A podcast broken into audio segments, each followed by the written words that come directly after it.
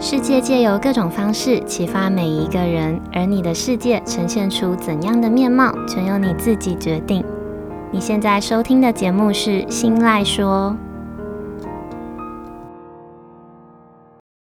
Hello，各位 CC，欢迎收听今天的《新赖说》，我是新赖小姐。呃，我的 IG 呢，偶尔会收到一些 CC 们的私讯。那在这些私讯当中，有一些人他们会跟我分享他们自己的生活故事，或者是感情故事。有些人呢，他们是单纯的希望有一个树洞可以倾听，可以当做他们说话的出口。那也有一些人，他们会跟我分享他们遇到了什么样的问题，有什么过不去的心结，或者是有一个想法被卡住等等。他们来信的目的是希望可以听听看我有没有其他的想法或者是意见。确实哦，每一个人都会有自己的故事，一百种人就有一百种故事，也就有一千万件心事。那这些来信呢，我原本都会在日常这件小事这个系列里分享，也偶尔会引用一些他们的故事、他们的疑问来当做主题的延伸。但在这当中哦，有更多的来信，他们跟我只是短短的往返一到两封讯息就结束的，但是他们的内容都写得让我很感动，也很生动。我觉得这些都很值得拿出来分享给大家听听看，只是有时候呢，会碍于篇幅不够长，或者是他们的故事是片段的，不够完整，所以通常都只是在台面下跟他们交流。那因为这些很棒的内容哦，我决定要帮这个节目开立一个新的系列，这个系列的名称就叫做“心事信箱”。那如果你有听过新赖说比较前面一点的集数，你应该会发现，在我的节目里，目前有两个系列，一个就是大家比较常听到的日常这件小事，那另外一个是据说日常。日常这件小事呢，它是分享关于我从生活中的各种小事、跟各种故事或者是时事得到的想法。那已经停更很久的，据说日常就是会从影剧的角度出发，去跟大家聊聊我从剧里的世界里面得到的一些启发。所以，心事信箱这个系列呢，我希望可以在这个系列里跟大家分享我收到的来信，目的是希望有缘分收听到这个节目的听众们，不管你是不是喜欢我的人，你是不是我的 CC，你都可以在听听别人的故事，在听听别人的问题的过程中，帮自己的问题去延伸，去找到一个适合自己的答案。也就是一个让所有人都可以匿名跟我说心事、匿名说悄悄话的地方，一个你的心事来听听看我的想法的概念。那当然也有可能会遇到我觉得现阶段的我不适合回答，现阶段的我解决不了的疑难杂症，或者是我没有办法提供一个适合的建议跟心得的一些问题。我觉得呢，也刚好可以透过这个系列的分享，让其他有机会收听到内容的朋友们去听听看，说不定会因为这样的分享收集到不同的意见，或是刚好有人有过类似的经验，可以传授一些技巧，可以跟我们分享更多等等。所以呢，我想要把今天这集当作是新式信箱这个系列的第一集。那如果你在收听完今天这集的节目之后，你对别人的来信有任何其他的想法，有任何问题、听后心得，或是你有其他的生活小故事想要跟我分享，呃，或者是哦，你只是单纯的希望可以被我读出你的来信，都非常欢迎你到我的 IG 私讯分享、私讯投稿给我。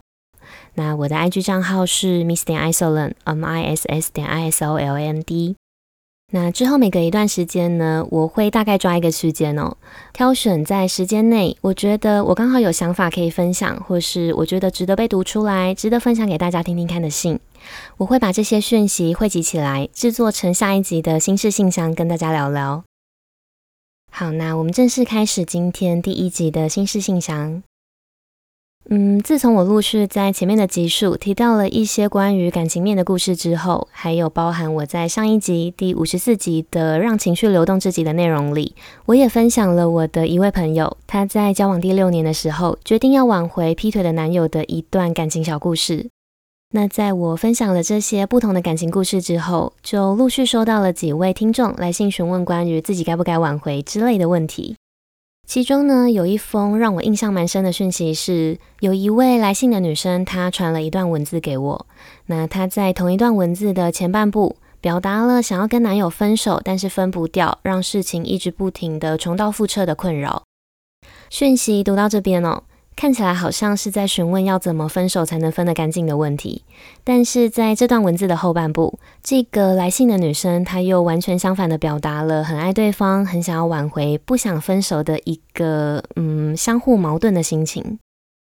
嗯，其实看得出来，她陷入了到底是要彻底分手，还是要下定决心好好挽回、好好经营这段感情的一个抉择里。但是在他没办法下决定、没办法厘清自己的问题之前，我其实也不太好提供任何的想法。那除了这位还不太清楚自己的决定的来信之外，也还有其他对是不是要挽回的这个决定犹豫，不知道这个决定是对还是错的各种讯息。所以今天这集的内容呢，我想跟大家聊聊我对感情中的挽回的想法。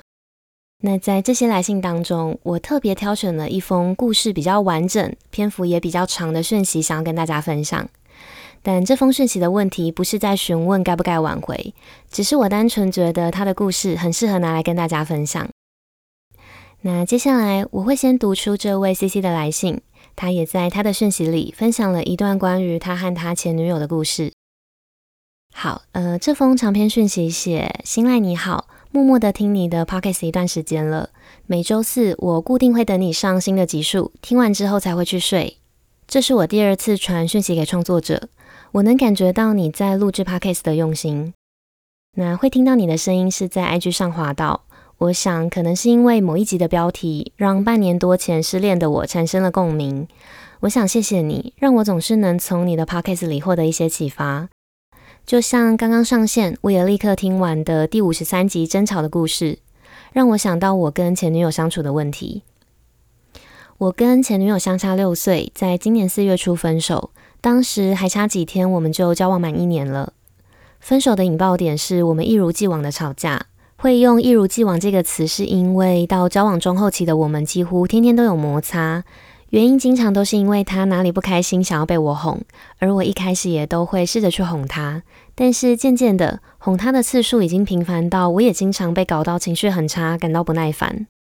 分手当天的争吵是因为我回想到前一天我们也在争吵的内容，即便我已经事先先去散心去排解情绪了，但仍然会对是否要继续这段感情感到迷惘。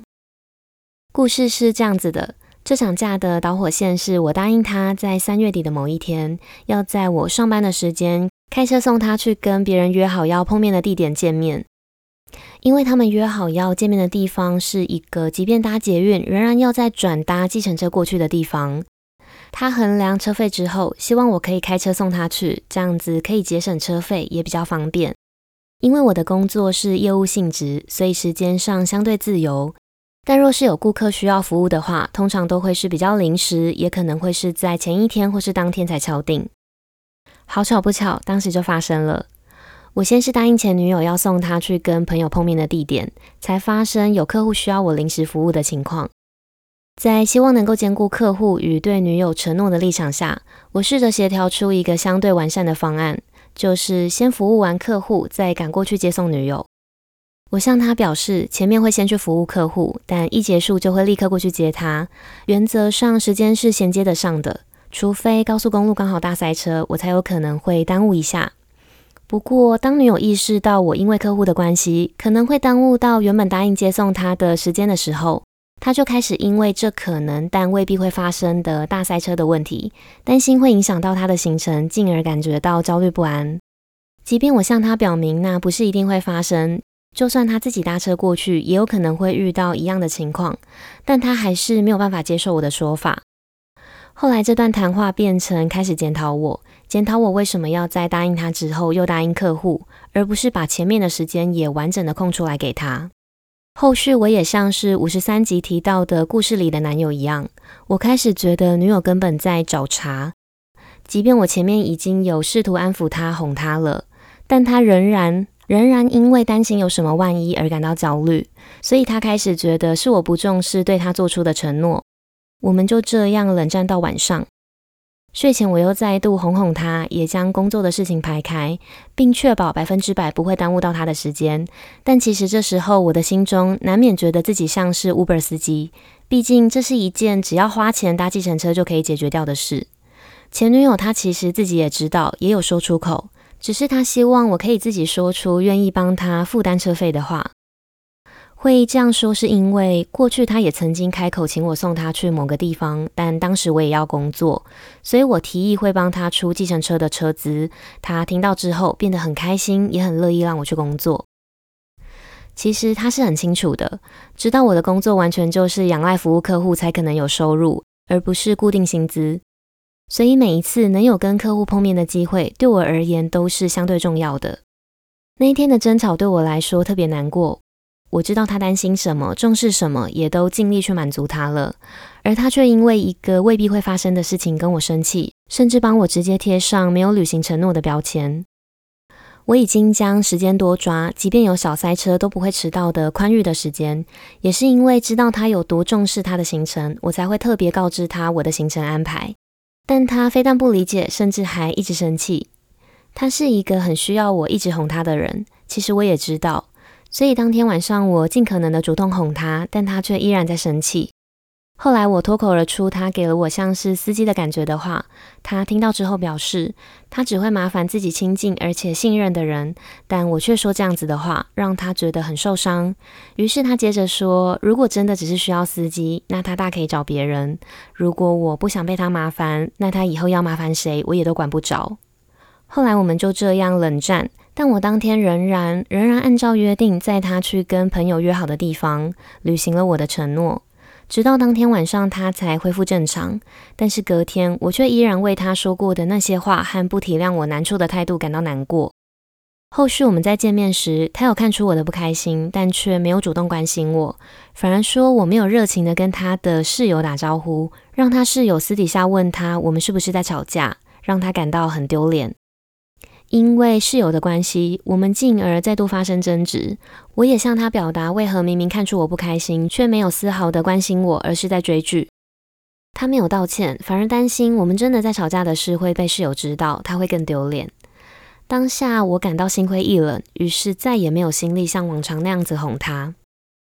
每一次我们发生争执，只要我没有立刻哄他，争执的当下或是隔天，他就会向我提出分手。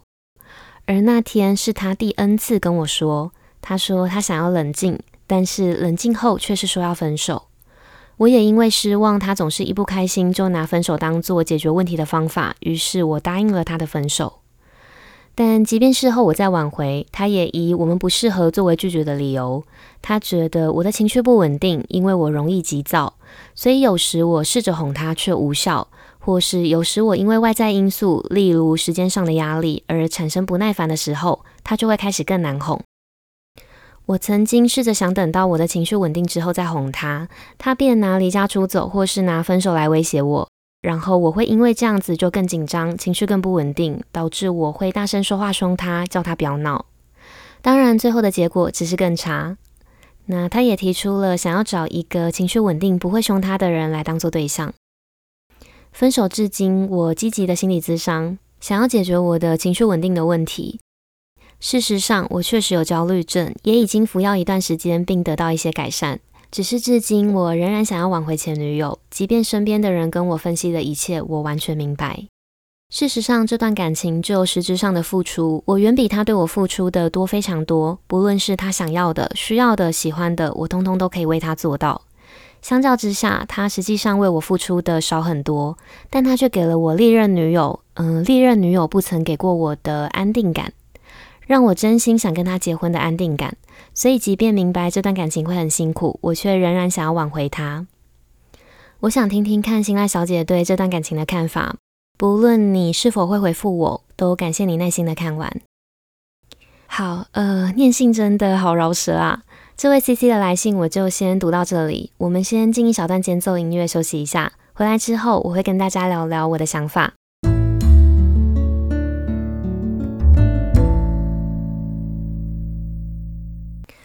我们在第五十三集争吵的那集内容里面有提到哦，大多数的关系都是建立在互相的基础上的。今天故事里的这位来信的 CC，在他的讯息里其实也有提到。他觉得这段跟前女友的感情里，自己的付出远比前女友对他的付出还要来得多，非常多。但前女友却给了他历任女友都没有办法给他的安定感。所以我觉得，嗯，即便是在实质上，在行动上的付出，前女友可能在表面上看起来都没有比今天来信的 CC 要来的给的更多，但是在心灵方面，CC 却是感受到无比的满足的。我觉得其实这样子也算是另一种层面的关系上的互补，只是前女友的互相，她的付出是在心灵层面的。嗯，我随便举个例子哦。像是简单的在日常生活中主动的去摸摸你、抱抱你跟亲亲你，有一些人是喜欢被触碰的，所以像是这样子，就算只是简单的触碰，没有额外多做其他的事情，也是可以让被触碰的人感觉到被爱、感觉到安全、安定的。嗯，还有另一半的交友圈，如果是相对单纯，不会有让你觉得关系会受到威胁的比较复杂的朋友，或者是像是我在第五十三集的内容里面提到的。我观察到我家大叔不喜欢开口，所以我主动接下这个开口的角色。那他也观察到我方向感比较差，所以他也会主动的去接下导航跟带路的工作。诸如此类的关系里的互相，没有特别说出来，反而是因为彼此的默契而逐渐形成的一个互相。这些互相也都是互相。只是通常这类型的互相，只要不是实质层面，不是我特意为了你去做一些什么的付出，就不太容易会被察觉到，也就很容易会被忽略。那心灵部分的付出呢，通常也只有感情里的当事人才可以感觉到。所以我一直都觉得，感情终究是两个人的事，是一个连贯的故事，就像是连续剧一样。就算在告诉别人的当下，你已经很充分的去提供两个人相处的资讯跟模式，甚至是你已经很具细靡遗的去描述事发经过，还是会发生没有办法完全的把单一事件切割出来的就事论事，也还是会有别人没有办法深刻体会到的部分。那既然没有办法深刻的体会，也就没有办法去提供一个最适合你的想法或者是建议。所以也才会发生像是今天来信的 CC 一样，像他一样问遍了身边的所有人，也都能理解大家分析的点，但是最后在前女友的身上，还是有 CC 他没有办法割舍掉的部分，所以他还是想要挽回前女友一样。好，嗯，这也是为什么我会觉得感情的事情，其实不太需要去问别人自己该怎么做，自己到底该怎么选择的原因。因为别人的意见终究只是根据片面，根据一小部分他们听到的事情去做出的判断。简单来说呢，就是在感情的世界里，别人的意见跟你整体的感觉、你的全盘决定，还有你的想法，完全是两件事。只要不是当事人，只要不是亲身经历你经历过的一切的人，那它就是一件别人永远没有办法懂你在想什么、你在考量什么的一件主观的事情。但我们当然还是可以去问问看别人的想法，看别人能不能提供我们一些不同视角的观点，看看那些观点有没有我们自己漏掉、我们没有想过的切入点。就像是今天来信的 CC 一样，他其实不是想要从我的身上去得到一个他该不该挽回的答案，而是他只是想要多知道一个人的想法，看能不能从我的答案里去得到一些他可以延伸得出的一个适合自己的结论。那我们再重新回顾一下我在第五十三集争吵的集数里面提到的内容。我在内容里面说，只要还在乎对方，那任何关系都会是跟自己的关系，也就不会需要去计较主动的次数。但这个大前提是，这段关系是建立在互相的基础上，是建立在自己的心意没有被恶意糟蹋，没有被无止境的浪费的这个前提下。那这样子也才会是我们值得继续主动、继续把我们的能力贡献在对方身上的一段值得的关系。所以呢，我对今天这封来信的想法是：关系里不存在别人眼中的好或者是不好，只有你眼中的好与坏。只要你觉得在这段关系里你是觉得舒服、自在，觉得不委屈、不将就，那这个人他就会是适合你的人，也就是适合你的关系。那对你觉得适合的人，你愿意将自己的能力贡献到什么样的程度，就全看你愿不愿意。只是呢，在确定要做出挽回的这个选择之前，我觉得每个人都会需要很慎重的考虑几个问题。第一个问题是，先试着去厘清自己到底是不是真的有心想要挽回，还是你只是一时的想念而已。就像我们在第四十五集分手的那集的内容里面有提到的。分手之后的心碎的感觉是有很大的杀伤力的，因为心碎它是会操弄人心的，它会让我们不受控的花很多时间去回想曾经和前任有过的那些所有的美好，我们会不自主的去时不时想起和前任一起过的节日，一起去过的地方，还有他曾经的温柔。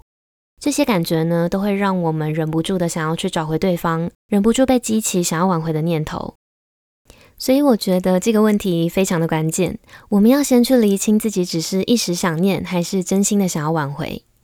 可以试着用反问自己来得到答案。可以问问自己，如果两个人都没有改变，那挽回之后也还是会有很大的几率再发生同样的事情。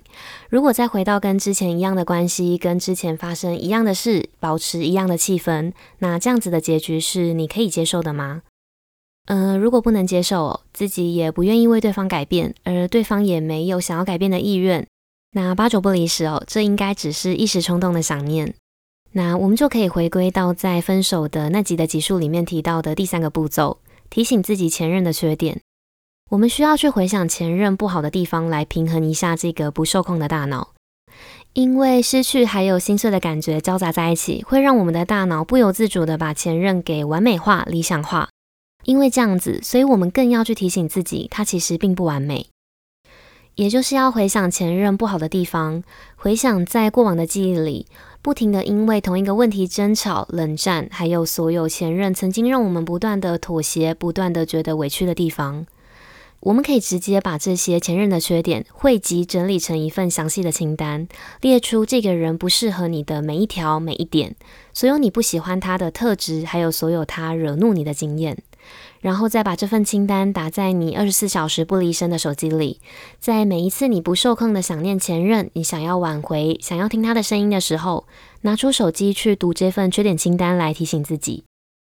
这个方法呢，可以让我们在很短的时间内，立刻去破坏掉大脑它建构出来的完美前任的形象，把我们重新的拉回到现实。目的呢，就是为了要避免我们自己想要去挽回。好，那如果确定自己不只是一时的想念，而是真心的想要继续，真心的想要挽回之后，就可以再进一步的去思考第二个问题。这第二个问题就是，如果可以接受再发生跟之前一样的事情，再回到一样的气氛，你会愿意去当那个承受者的角色吗？嗯，会问这个问题是因为，如果没有人愿意当承受者的角色，那就只会让一样的事情再重复的发生。所以，你愿意当承受者的角色吗？如果愿意，那就不需要去考虑别人的声音跟别人的想法，因为在感情的世界里，本来就是一个萝卜一个坑，每个人都会找到适合自己也接受自己的人，你也只是愿意接受对方的那个人而已。好，那再延续刚刚第二个问题，如果你不愿意当承受者的角色，就可以再接着问自己，在不奢望对方改变的前提之下，你愿意当那个改变的人吗？因为两个人的关系是需要持续而且不断的经营的，也只有妥善的经营才能继续走下去。所以，如果不愿意当承受者的角色，那至少要有一方改变。但是要别人改变实在太难了，我们通常只能控制自己，只能改变自己，所以也就只能从自己开始，从自己开始去思考，怎么样的变化才能有助于这段感情的好好维持，还有关系的和乐，再从自己的身上开始改变。那如果改变之后呢，还是没有办法让感情顺畅的走下去，才会是真正的考虑放手的时候，因为你已经做了所有你可以做的事情的全部了。但这个时候，你和他之间的差距也就出现了，因为从头到尾都维持原状、没有提升的他，跟改变之后还提升之后的你，两个人早就已经不是在同一个基准线上了。这样子的你在未来呢，也会再遇到更好而且更上一个层级的对象。简单来说呢，我想要表达的意思就是，成年人的感情，它不再只是单纯的要去考虑我喜不喜欢这个人，而是还要再去延伸考虑，跟这个人在一起之后，我们过的生活是不是我想要的，还有我们愿意彼此牺牲、彼此互相妥协的程度到哪里。也就是，我们还要再增加去评估我们自己的技能，我们处理事情的方法，跟我们圆融的程度。只有这样子延伸考虑，我们才能找到那个真正适合自己，也能顺利走得长远的对象。那再多跟大家分享一个，我曾经在大人学这个知识型的平台上面看过一段张国阳老师他写的一篇文章。老师在文章里面提到，最好的挽回跟最棒的学习，是让自己绝对不要走到需要挽回的那一步，让自己从一开始就避免犯错。虽然失恋已经很惨了，但不是得到就是学到。总是要让自己带走经验，或是让自己透过失败再学会新的东西。最少最少呢，在下一次恋爱的时候，能让自己不要再把牌打坏。那只要我们的牌打不坏，下一次就自然不会再走到要挽回的这一步。那会比什么都要来得更有意义。谈恋爱的过程呢，其实都是美好的，但是在热恋的感觉褪去之后，后续的相处其实才是最麻烦的。因为这个时候，柴米油盐、生活冲突，还有时间的调配，还有更多甜蜜时期你想象不到的问题，它都会开始一一的浮现。那有没有能力去处理这些问题，就决定了一段长期的关系能走多远。你可能长得不差，你也可能总是可以认识到新的异性朋友，但是要让感情走得远，却是需要完全不同的技能跟认知。那在慎重思考今天提到的这些问题之后，你做出来的任何的决定，不论你最终是决定要挽回还是不挽回，就都会是最适合你的决定，也是你心里真正想要听见的答案的声音。好，那以上就是今天第一集的心事信箱，我想跟大家分享的关于挽回的内容，也非常感谢今天这位 CC 他来信提供的一个超完整的故事。希望今天的这封信，还有我的回信，可以带给正在收听的你一点实际上的帮助。那如果你的身边刚好也有呃正在纠结要不要挽回这个问题的朋友，分享这集的内容给他，说不定你就是那个帮助他的关键人物。心事信箱这个系列呢，是专门会去读出听众来信的一个听听你心里悄悄话的系列，在这里。每一位来信的人呢，我都会匿名读信，你们会被我化名成 CC，也就是我帮新赖说这个节目的听众取的一个小名，所以大家可以安心的说悄悄话。我会尽可能的帮大家匿名来信的心事或是各种疑难杂症，提供我的想法跟我的建议，希望我们都可以从别人的故事，从别人的问题中，为自己的问题延伸，找到一个适合自己的答案。那如果你听完别人的故事之后，你有不同的想法，或是有类似的经验可以跟大家分享，都欢迎你到我的 IG 私讯告诉我，或是你只是单纯的希望可以被我念出你的来信，想要透过我的节目，透过我的声音去跟某一个你不敢开口的人说一些话，也都欢迎你可以来信，大胆的抛出你的文字给我，我的账号是 miss 点 isoland，m i s s 点 i s o l a n d。好，那不知道你们喜不喜欢今天的这个新的系列？如果喜欢的话，记得帮我把这份支持化作实际的行动，帮我把心赖说这个节目大力的分享出去，跟追踪我的 IG，还有到 Apple Podcast 上面去评价五颗星，跟留下想要对我说的话。不论你们选择用哪一种方式支持我，你们的每一个小小的举动，都有可能让这个节目被更多人听见，也有可能会在无形之中带给需要帮助的人力量。最重要的是，这些都会成为我继续前进跟继续录制优质内容的动力。好，那最后呢，希望收听到这里的每一位 CC 都能顺利的在每一段感情中听见自己心里真实的声音，然后找到一个最适合自己的答案。那今天的节目就到这里结束喽，我们下次见，拜拜。